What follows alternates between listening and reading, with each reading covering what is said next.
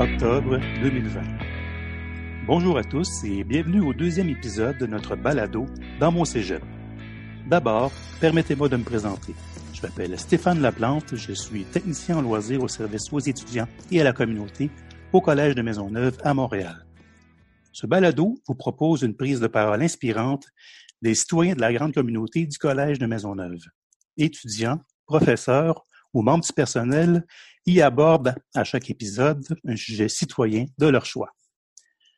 Pour ce deuxième épisode, j'ai le grand plaisir d'accueillir Jean-Manuel Doran Penafiel, étudiant en première année au collège. Bonjour Jean-Manuel. Bonjour, ça va bien? Ça va bien toi-même? Oui, super. Alors, dans un premier temps, je t'inviterai à nous parler un petit peu de toi, euh, c'est quoi ton, dans quel programme tu étudies et pourquoi ce choix de programme? Nous parler peut-être un peu aussi de, de ton parcours, euh, des expériences que tu as pu faire, euh, également de ce qui te passionne dans la vie. Moi, j'étudie dans le double deck sciences humaines, sciences naturelles, profil environnement et enjeux planétaires. Euh, donc, ce, ce, nom de programme qui est presque aussi long que mon nom au complet. euh, en fait, c'est ma première année et c'est aussi, en l'occurrence, la première année du programme. J'ai choisi ce programme-là pour plusieurs raisons. Euh, premièrement, je suis un militant pour la cause climatique, pas le plus engagé de tous. Il y en a des meilleurs que moi, mais je fais mon possible. Mmh. Et je suis vraiment passionné tout autant par l'aspect humain de l'environnement, l'aspect sciences humaines, que l'aspect euh, sciences naturelles qui est extrêmement important dans l'analyse statistique. Euh, et les prévisions. Et puis, euh, donc, j'ai vu ce programme-là arriver et je me suis dit, c'est vraiment fait pour moi. Mais aussi, pour euh, rentrer un peu mes passions, j'avais vu et on m'avait dit, et c'est vrai quand même, que euh, j'allais avoir du temps hors du programme pour pouvoir faire euh, ce qui me passionne. Et effectivement, euh, ben, en arrière de moi, il y a mes peintures qui sont en train d'être faites. Et puis, ben, c'est ça. Moi, je pense que c'est toujours important d'avoir cette balance-là. Moi, ce qui me passionne, j'adore l'impro, le théâtre, la photographie, l'art visuel, la poésie tout ce qui est dans l'art, même la danse, mais ça, je le dis pas. et puis, euh, c'est vraiment des choses qui me passionnent, qui me permettent de, de, m'exprimer. Donc, euh, de pouvoir avoir cette balance entre environnement et euh, donc études académiques et cette balance avec mes passions, je trouvais ça extrêmement important. Mais même en ce moment, je suis en train d'écrire une pièce de docu-fiction sur le mouvement environnemental jeunesse. Donc, ça mélange vraiment ma passion pour l'écriture dramaturgique et pour l'environnement ensemble. Donc, je trouve ça vraiment plaisant. Ah, super.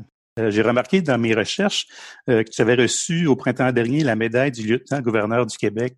Qu'est-ce que ça représente pour toi? Euh, ben, premièrement, je pense que je l'ai reçu, mais ça aurait pu être n'importe quel de mes autres euh, amis militants et impliqués dans la sphère socioculturelle qui auraient pu le recevoir. Mais je pense mmh que euh, on a été énormément d'élèves euh, ensemble qui sont mis toutes les, les, dernières années pour on a essayé d'organiser des grèves. Bon, on s'est fait bloquer pour la semaine de la transition par la pandémie, mais on a on a fait énormément de mobilisation justement citoyenne et on a fait euh, je sais pas le nombre de cours que j'ai manqué pour aller à des manifestations, mais pas juste ça aussi dans l'organisation d'événements socioculturels, euh, que ça soit la soirée littéraire au collège, que ça soit euh, des matchs d'improvisation, du théâtre et tout ça. Je pense que j'étais un élève qui était passionné par euh, la sphère culturelle qui était passionnée par cette vie citoyenne-là à l'intérieur du collège. Et donc, mmh. euh, ben, ça a été un grand honneur de me faire récompenser pour cette implication-là. Bravo. euh, dans le contexte actuel de la pandémie, comment tu vis ça, toi, le confinement, puis les cours à distance? Euh, parce que c'est sûr qu'en première année en plus, c'est pas évident? Ben, c'est ça. Moi, au moins, je fais mon programme en trois ans. Donc, j'ai toujours cette espèce de de réconciliation intérieure qui me dit que peut-être que j'aurai deux vraies années de cégep euh, euh, en présentiel. Euh, c'est sûr que vu que je suis un double deck, le fait de pas avoir à aller au cégep constamment Mhm. me sauve beaucoup de temps et d'heures de sommeil, ce qui est très important pour les jeunes du cégep. Mais aussi, mes passions rentrent vraiment en compte parce que euh, en faisant, j'ai commencé à faire du ultimate frisbee, euh, à m'entraîner, j'ai commencé, euh, je fais énormément de peinture, de pastel, je chante, on a fait des, des shows de musique ambulants avec des amis, plein de, toutes mes passions rentrent en compte pour justement me permettre de garder une santé mentale stable. Ah, super. Euh, avant d'aborder notre sujet de discussion d'aujourd'hui, euh, j'aimerais savoir euh, que signifie pour toi la vie citoyenne? J'aimerais ça voir un peu la vie citoyenne comme un écosystème. Donc, on a Mhm. besoin de chacun des membres. Il y a une relation d'interdépendance entre chacun des éléments de l'écosystème. La vie citoyenne, c'est la même chose. C'est les citoyens qui se solidarisent, qui collaborent ensemble pour améliorer la société. Donc, la vie citoyenne, c'est cette sphère euh, sociétale, c'est cette relation entre les membres d'un écosystème citoyen. Super. Euh, puis de quel sujet citoyen, effectivement, tu aimerais nous parler aujourd'hui? Euh, J'aimerais parler du sujet citoyen de la culture, euh, qui rejoint l'aspect citoyen parce qu'en fait, la culture, c'est le moyen par lequel s'exprime cette vie citoyenne, s'expriment les citoyens. En fait, la culture est à la fois le miroir de la vie citoyenne, donc à quel point une culture est riche et diversifiée va refléter à quel point l'écosystème, la société est riche et diversifiée, mais aussi, ben, ça permet euh, la culture de donner une voix aux citoyens. Ça permet de rendre la vie citoyenne plus diversifiée, plus riche, et donc de permettre de tergiverser des opinions qui ne seraient pas possibles de passer si ce n'était pas par la sphère culturelle. Et euh, quels sont tes constats, tes observations euh, en lien avec la culture actuellement? Ben, actuellement, euh, je pense que ce qui est important de comprendre, c'est que il y a plusieurs catégories dans la culture et il y a une catégorie qui est vraiment prédominante en ce moment, qui est la culture mainstream. Donc, la culture euh, qui est hyper générale, euh, souvent influencée par par exemple les États-Unis, si on pense à Netflix, mais on peut penser aussi aux grandes chaînes télévisées. Euh, et en ce moment, justement, en contexte de pandémie, euh, vu que en ce moment, il n'y a pas les subventions qui sont nécessaires pour permettre aux artistes euh, indépendants, aux artistes qui sont justement à l'écart de cette culture mainstream, vu qu'ils sont marginalisés, qui sont rentrés dans des espèces de cocons où ils peuvent pas partager leur et donc faire avancer cette diversité culturelle-là, ben, on se retrouve avec une culture mainstream qui est prédominante. Et qu'est-ce qui est très dangereux, c'est que euh, la culture, ce qui est important de comprendre, c'est que c'est polysémique. Donc, ça peut être la culture comme la sphère culturelle, mais c'est aussi les cultures montréalaises. À Montréal, il y a des cultures, par exemple, qui viennent de plusieurs endroits dans le monde, mais aussi euh, les cultures sont différentes selon où est-ce qu'on habite à Montréal, qu'est-ce qu'on pratique comme activité, et toutes les cultures sont importantes. Mais le problème, c'est que dans la culture mainstream, on a tendance à oublier cette diversité-là dans les cultures, et donc, vu qu'en ce moment, euh, on a beaucoup plus accès à ces grandes chaînes télévisées et à Netflix, ben, on appauvrit l'apport à la culture, à l'art, mais aussi la culture en général en tant qu'entité globale. Puis toi, à titre d'artisan, de consommateur, justement, d'activité culturelle, comment tu vis ça actuellement, la, la, la situation de la pandémie et tout ça? Ça, ça nous limite beaucoup, hein? Ouais. Ben, effectivement, euh, on- L'avantage, c'est qu'au moins on devient créatif. Donc, comme j'ai dit euh, la semaine passée, euh, je pouvais, on, on- aurait voulu s'organiser des petits shows à l'intérieur avec des amis, mais non, à la place, on est allé sur le Mont Royal avec nos guitares puis on a chanté. Puis c'était extrêmement plaisant. Or, euh, je dis ça, je parle à travers mon chapeau parce que moi, je suis, euh, j'habite encore chez mes parents et j'ai deux parents qui ont un salaire stable. Et donc, je peux pratiquer mon art librement et trouver des initiatives sans avoir à me soucier de à quel point ça va me ramener financièrement. Par contre, lorsqu'on pense à des artistes pour lesquels c'est leur art qui est leur seule source de revenus, ben là, la pandémie, c'est horrible parce qu'en ce moment, trouver des initiatives, ben, lorsqu'on a la pression de devoir faire vivre notre famille ou de se faire vivre nous-mêmes, ben là, c'est totalement différent. Et lorsqu'on voit qu'en ce moment, il y a très peu de subventions gouvernementales qui sont efficaces et qu'il y a énormément, si je pense par exemple euh, il y a beaucoup de studios de danse qui sont en ce moment en péril, des galeries d'art qui sont en péril. Et là, on décide de fermer les musées, on décide de fermer les cinémas, qui sont des endroits dans lesquels c'est plus facile que, par exemple, dans une épicerie, de garder euh, sa distanciation sociale. On décide de les fermer. Ben là, c'est une attaque directe à cette culture-là et à ces artistes-là. Donc, je dirais que pour moi, c'est plus simple de faire, de, de, prendre des initiatives parce que j'ai le temps et j'ai hmm. pas de stress. Mais pour quelqu'un qui doit faire vivre sa famille, ben, c'est Et euh, trouves-tu que la situation euh, actuelle nous force à l'innovation ou à, à, nous réinventer? Je sais qu'il y a des artistes qui aimaient pas trop de termes, mais il y en a d'autres, par contre, qui ont pris la balle au bon et qui ont, qui ont su là, nous offrir d'autres propositions. ben, exactement. C'est là que rentre en compte la vie citoyenne. Euh, pour moi, la vie citoyenne, c'est la réelle démocratie. C'est-à-dire que on passe pas par un intermédiaire pour donner le pouvoir au peuple. En tant que peuple, en tant qu'écosystème, on se donne le pouvoir entre nous, on se donne le pouvoir de changer les choses, de faire les choses comme on le veut. Et donc, en ce moment, euh, effectivement, il faut de l'innovation. Il faut qu'on continue à créer, à avoir des nouveaux moyens de s'exprimer. Mais on le sait, on le voit, c'est statistiquement, les artistes perdent leurs revenus, les endroits sont en péril. Et donc, c'est là que les citoyens rentrent en compte. Donc, c'est là que les citoyens, on se doit, c'est notre devoir citoyen de encourager cette sphère culturelle-là.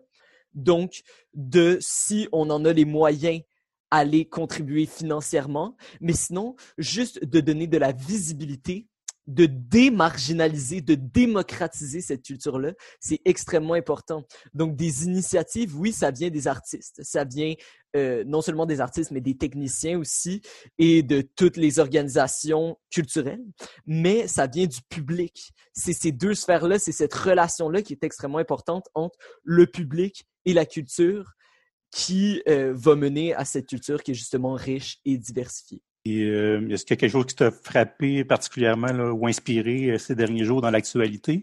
Oui, ben dans l'actualité, j'ai vu que le gouvernement britannique a injecté 128 millions de dollars dans la restauration de 35 monuments culturels, dont le théâtre de Globe, qui est un théâtre extrêmement important, mais qui est en péril et 128 euh, millions de dollars juste pour ça, parce qu'ils en ont injecté dans d'autres aspects, mais juste pour restaurer ces monuments-là, ben ça montre que euh, malheureusement au Québec, on déplore, ben, euh, au Québec, on laisse de côté cet aspect de culture qu'on veut garder en vie, alors que dans d'autres nations, ben, la culture a une plus grande importance. Et je suis pas en train de mmh dire que le gouvernement Legault n'a rien fait, mais on le voit que c'est insuffisant. Et devant cette insuffisance-là, le gouvernement britannique est prêt à aller prendre dans leur budget et de le mettre dans la culture parce que pour eux, c'est important, c'est quelque chose qui est primordial. Et pour moi aussi, pour moi, sans une culture qui est riche, sans une culture qui est diversifiée, on ne peut pas avancer en tant que société. Donc, on parle constamment de progrès, on parle de développement, mais une société qui se développe, qui euh, justement vise un développement, mais qui n'a pas une culture, qui n'a pas une sphère sociétale qui est euh, épanouie, ben, elle se développera dans euh, un mauvais pan, dans une, mauvaise direction. Et c'est selon moi ce qu'on voit en ce moment avec le développement, euh, si on pense à ce que Gabriel parlait, ce dont Gabriel parlait la semaine passée. le développement ne se fait pas dans la bonne voie en ce moment et je pense que c'est parce que mm-hmm. justement on n'est pas à l'écoute de toutes les communautés, de toutes les cultures qu'on pense autochtones et toutes les autres cultures à Montréal et au Québec et dans les environs qui nous permettent de, ensemble, euh, mener la société à quelque chose de plus représentatif des besoins et des attentes des citoyens. Euh, Aurais-tu des pistes de solutions ou des propositions d'action à poser sur lesquelles on pourrait réfléchir? Euh? Ben, euh, récemment, euh, il y a eu euh, le bureau d'audience publique pour l'environnement par rapport au projet de gaz naturel liquéfié auquel je m'oppose et tout le militantisme environnemental s'oppose. Mm-hmm. Et dans le fond, euh, on a été euh, beaucoup, et moi, mon mémoire, il représente rien comparé à ce que d'autres gens ont fait, mais qui ont écrit des mémoires dans lesquels euh, ils partageaient justement leurs inquiétudes et leurs oppositions par rapport à ce projet-là. Mais je pense que ça pourrait être intéressant de faire des bureaux de consultation citoyenne pour la culture. Et je parle pas seulement d'en faire un seul, d'en faire à Montréal, je parle d'en faire partout parce que c'est important pour moi de donner cette voix aux citoyens-là. Et euh, je pense que un autre moyen aussi, c'est de se l'organiser un peu nous-mêmes, c'est-à-dire que on a le choix euh, en tant qu'écosystème citoyen de donner et de euh, faire valoir ce qu'on désire. Donc, je pense qu'en ce moment, la piste de solution, c'est bon, qu'est-ce que je veux voir en ce moment dans ma culture? Qu'est-ce qui représente la culture montréalaise pour moi? Bon, ben, je vais aller donner de mon temps je vais aller donner, euh, si j'en ai assez, de mon argent pour faire prospérer cette sphère culturelle-là. Effectivement, comme un peu comme on nous a demandé en, en termes économiques d'acheter Québec, de consommer Québec. Et je pense qu'on le fait pour l'aspect économique des produits, mais on le fait peut-être pas suffisamment pour ce qui est des, des activités culturelles et de, nos, artisans, de nos musées. Euh, et de nos salles de spectacle et, même des initiatives. Euh, il y en a eu effectivement en virtuel, mais au lieu de consommer du Netflix, je pense qu'on peut. Euh, il y a plusieurs plateformes ici au Québec qui, qui ont diffusé des, des, contenus vraiment intéressants. Je pense que c'est intéressant d'y investir des sous aussi, même si euh, si ça peut coûter quelque chose à, l'occasion, mais il y a beaucoup de contenus effectivement gratuits aussi qui disponibles. Puis, Ben oui, puis en plus, j'aime beaucoup le terme que tu as utilisé de consommer. C'est-à-dire qu'on parle souvent de consommer euh, de la culture, mmh euh, ben effectivement, on la consomme, mais il faut pas juste la consommer, il faut la partager, il faut la créer, il faut euh, la rendre plus diverse. La vivre, la vivre pleinement. La vivre, il faut la vivre cette culture-là justement. Vie culturelle et vie citoyenne vont main dans la main. pour conclure notre sujet, aurais-tu un message à nous livrer, un coup de cœur par rapport à la culture, justement? Euh, ben oui, j'aurais euh, un message à livrer. Euh, je dirais que c'est un message euh, d'espoir, mais aussi un message d'invitation à l'action. Donc, premièrement, par rapport à tous les artistes et par rapport à tous les techniciens tous ceux qui font partie de la sphère de création de la culture, je pense que c'est important de continuer à créer. Je pense que c'est important de ne pas baisser la tête, de ne pas euh, se laisser prendre par cette espèce de message qu'on nous envoie par le gouvernement de vous n'êtes pas important. Parce que c'est ça le message qu'on reçoit en ce moment si on pense au budget, c'est vous êtes pas mal moins important que pas mal d'autres choses dans notre société. Moi, je dis non et j'appelle en tant que citoyen tous les autres citoyens de mon écosystème à se mettre ensemble, se solidariser. Je pense que c'est important mm-hmm. comme terme. Être solidaire, arrêter de penser euh, à un bien qui est individuel parce que si on veut que notre écosystème culturel, que notre écosystème citoyen perdure, on se doit de se solidariser, de se collectiviser ensemble. Donc, on a des moyens de production d'art, on a des moyens de communication, on a même des moyens de financement si on se collectivisait vraiment ensemble. Mais il faut le faire. Et pour ça, ben, je fais un appel citoyen à l'initiative. Je fais un appel citoyen euh, justement à la collaboration et d'arrêter de voir euh, la culture comme quelque chose qui est superflu, mais bien comme le liant euh, communicationnel et social le plus puissant qui existe dans notre vie citoyenne. Oui, c'est notre identité aussi. c'est notre identité. C'est effectivement, et justement de penser à, en ce moment, il y a énormément de questions d'identité, euh, on en parle partout. Et euh, ben, je pense que c'est important de voir c'est quoi l'identité québécoise, c'est quoi l'identité montréalaise qu'on veut renvoyer? Est-ce que c'est des émissions euh, dans lesquelles on a majoritairement euh, des blancs hétérosexuels, cis, euh, cisgenres qui euh, font des activités euh, qui sont toujours les mêmes dans une famille nucléaire. Non, on veut quelque chose qui soit plus large. En tout cas, je veux et je sais que les gens autour de moi, dans mon écosystème citoyen, le veulent. Il faut investir de son temps dans qu'est-ce qu'on veut représenter comme culture, comme vie citoyenne, comme diversité. Vraiment intéressant. euh, avant de terminer cet épisode, euh, aurais-tu une activité à nous proposer? Euh, oui, ben, j'en ai deux.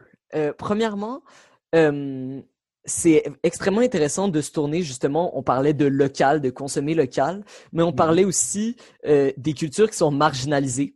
Euh, ben, j'inviterais tout le monde à aller sur le site de l'ONF euh, parce que non seulement euh, ils rendent certains films et documentaires gratuits, si je pense par exemple euh, au documentaire Les Roses, euh, mais aussi ils ont, et ils ont depuis toujours, énormément de contenu qui est justement créé pour et par des citoyens.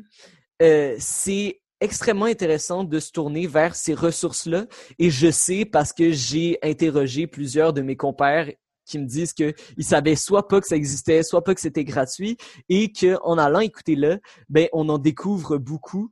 Et euh, il y a justement dans ces médias qui sont un peu plus, euh, comment dire, diversifiés, euh, il y a, on, on, voit plus cette diversification de la culture, mmh. que ce soit à Montréal ou au Québec. Euh, il y a beaucoup de place pour les artistes indépendants. Et donc, j'inviterai les gens à aller sur le site de l'ONF. Et sinon, simplement, tout ce qui est les activités qui soient en ligne, donc si on pense à des spectacles en ligne, si on pense à, à n'importe quelles initiatives ou euh, toutes les initiatives citoyennes à l'extérieur, euh, je pense que j'inviterai tout le monde à, à, aller faire des recherches. Puis je pense, Stéphane, que tu as quand même quelque chose euh, qui rejoint mon point euh, par rapport à ta oui. recommandation. Bien, effectivement, j'aborde dans le même sens que toi. Euh, pour ma part, j'aimerais suggérer le site lafabriqueculturelle.tv. Euh, c'est vraiment euh, une mine, une mine de, de propositions culturelles, de films, de documentaires euh, vraiment fait au Québec par nos artisans ici. Alors, euh, actuellement, il y a justement l'Opéra de Montréal qui présente la bohème de Puccini là, par l'Opéra de Montréal, qui est très intéressant. Euh, il y a également là, Brigitte Engine qui propose là, pour en finir avec Octobre 70. Euh, ouais. Ça aussi, c'est un balado, je crois, qui est vraiment fort intéressant et qui est très d'actualité. La plupart des contenus, c'est gratuit également. Alors, euh, alors c'est des belles, des belles ressources à consulter. Et, euh, sûrement très inspirantes pour tout le monde. Alors, ben, merci oui. beaucoup, Jean-Manuel. C'était fort agréable, cette rencontre. Euh, de mon côté, je vous invite à vous abonner à notre balado qui est maintenant disponible sur Apple Podcasts, Spotify et également Google Podcasts. Alors, au plaisir de vous y retrouver et à bientôt pour un nouvel épisode.